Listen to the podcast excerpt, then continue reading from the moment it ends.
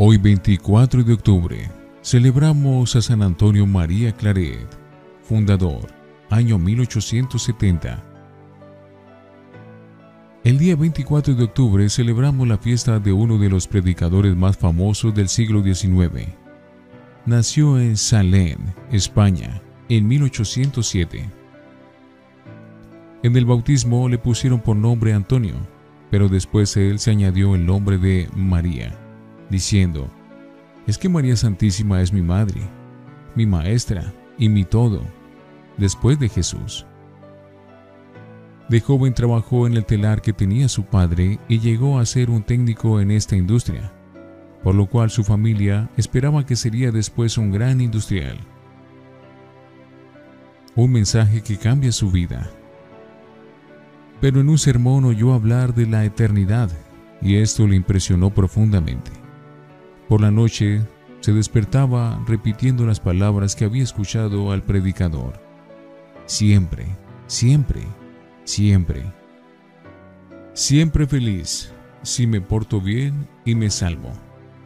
Siempre desdichado si me dedico a pecar y me condeno. Además el predicador había aconsejado repetirse de vez en cuando la pregunta que se hacían los santos. ¿De qué me sirve esto para la eternidad? Estos pensamientos lo movieron a dejar los negocios materiales y a dedicarse seriamente a conseguir su propia salvación y la de los demás. Dudando va llegando.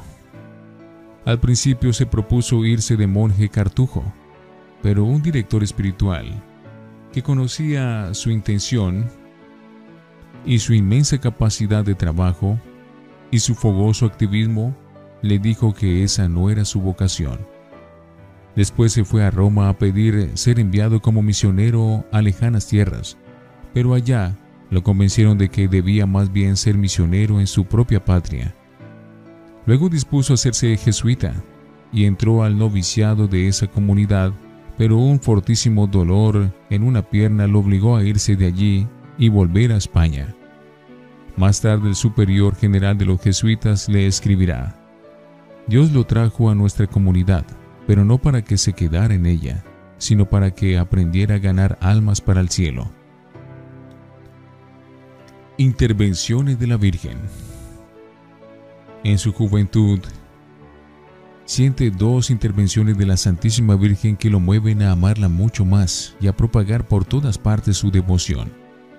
La primera fue en una ocasión en las que le llegaron terriblísimas tentaciones contra la pureza, cuando el peligro de consentir era mayor.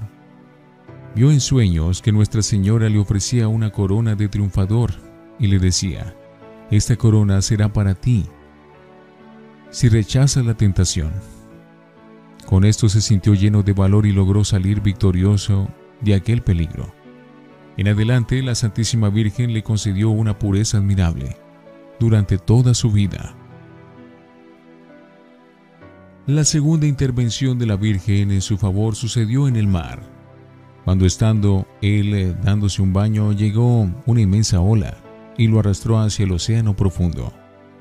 Él, viéndose perdido, rezó con toda la fe a la Madre de Dios y sin saber cómo, se halló otra vez en la orilla sano y salvo. Toda la vida recordó estos hechos admirables y no se cansaba nunca de recomendar a sus oyentes la devoción a la Madre Celestial. Predicador popular. Ingresó al seminario de Vich, España, y allí recibió la ordenación sacerdotal. Fue luego nombrado como vicepárroco y pronto empezó el pueblo a conocer cuál era la cualidad principal que Dios le había dado. Era un predicador impresionante, de una eficacia arrolladora. De todas partes lo llamaban a predicar misiones populares. Predicaba hasta 10 sermones en un día. Viajaba siempre a pie y sin dinero. Como equipaje solamente llevaba su libro de oraciones, una muda de ropa para cambiarse y un paquete de medallas y estampas para regalar a las gentes. Cuando terminaba de predicar la misión en un pueblo, se iba en procesión cantando y rezando con toda la gente de ese pueblo, hasta el límite con el pueblo siguiente, donde lo estaban esperando los habitantes de allá para empezar su predicación entre ellos. La gente al verlo decía, allá va el santo, ahí viene el santo. En el confesionario era extraordinariamente amable y sumamente comprensivo con los pecadores, pero en la predicación hablaba fuerte contra los vicios y las malas costumbres. Durante 15 años predicó incansablemente por el norte de España, y difícilmente otro predicador del siglo pasado logró obtener triunfos tan grandes como los del padre Claret al predicar. Las conversiones se obraban por montones.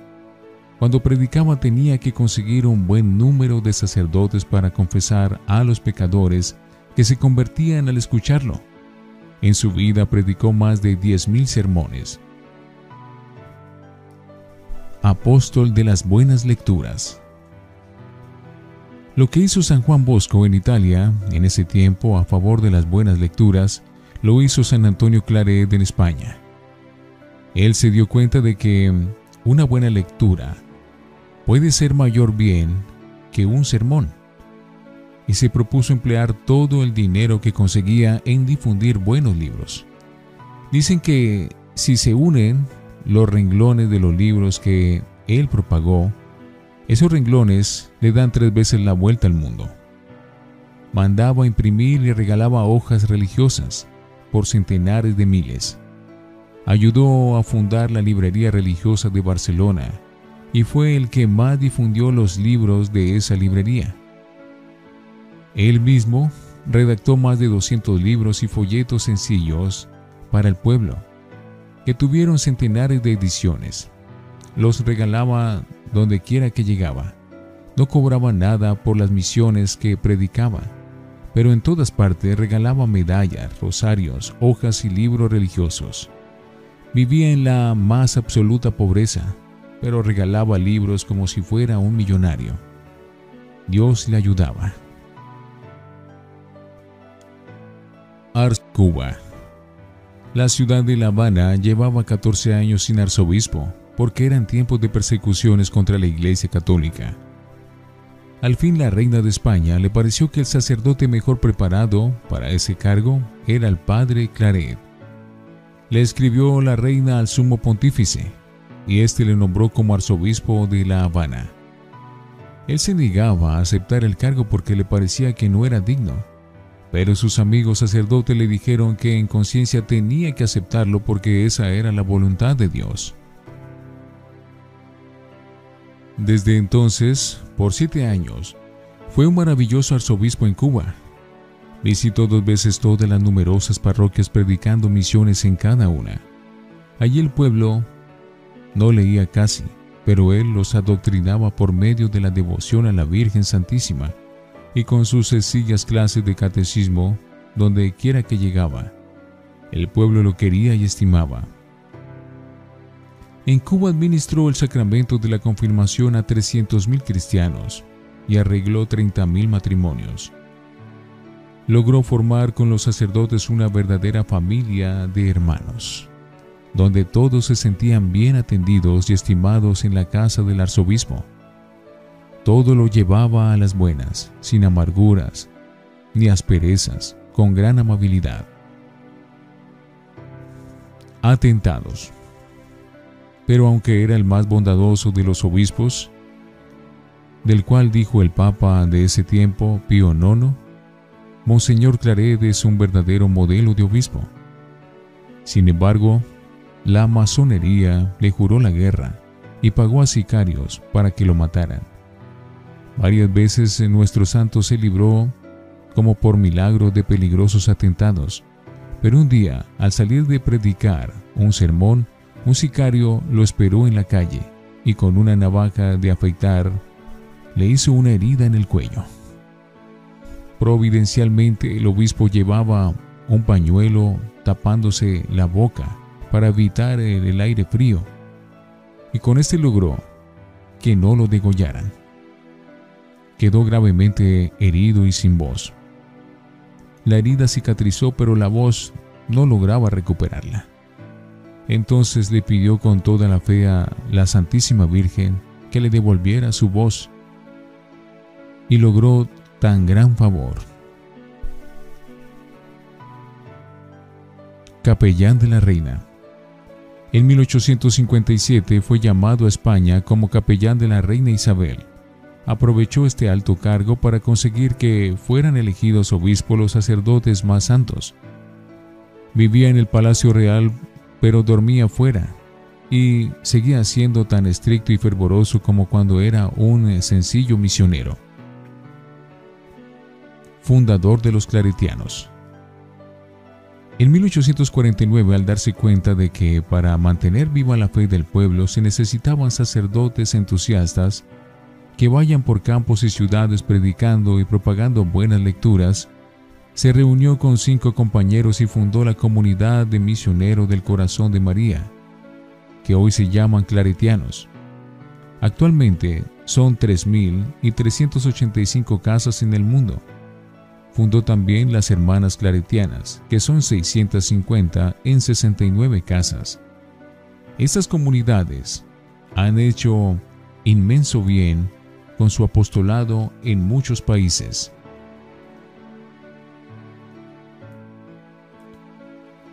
Presencia sacramental.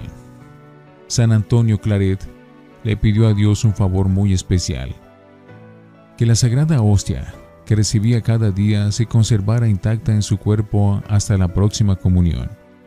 Y lo obtuvo. Quería tener más presencialmente a Cristo en su corazón. Desterrado. En 1869 una revolución desterró a la reina y por lo tanto quedó también desterrado su capellán, Monseñor Claret. Él aprovechó este desierto para asistir al Concilio Vaticano en Roma en 1870. Un concilio es la reunión de obispos de todo el mundo con el sumo pontífice. En el concilio pronunció un gran discurso que fue muy aplaudido y muy bien comentado y elogiado. Paso a la eternidad. En Francia fue recibido por los monjes cistercienses del monasterio de Fuente Fría, y allí después de haber escrito por orden del superior de su comunidad su autobiografía, que es interesantísima, empezó a sentirse enfermo y después de dos meses de enfermedad expiró el 24 de octubre de 1879. Tenía apenas 63 años, pero estaba desgastado de tanto predicar, escribir, viajar y sufrir por la salvación de las almas. Después de muerto, ha hecho muchos milagros y por medio de sus religiosos, de sus escritos y de sus buenos ejemplos sigue haciendo inmenso bien. Queridísimo San Antonio María Claret, pídele al Espíritu Santo que nos vuelva tan entusiastas como tú, por extender el reino de nuestro Dios. San Antonio María Claret, ruega por nosotros.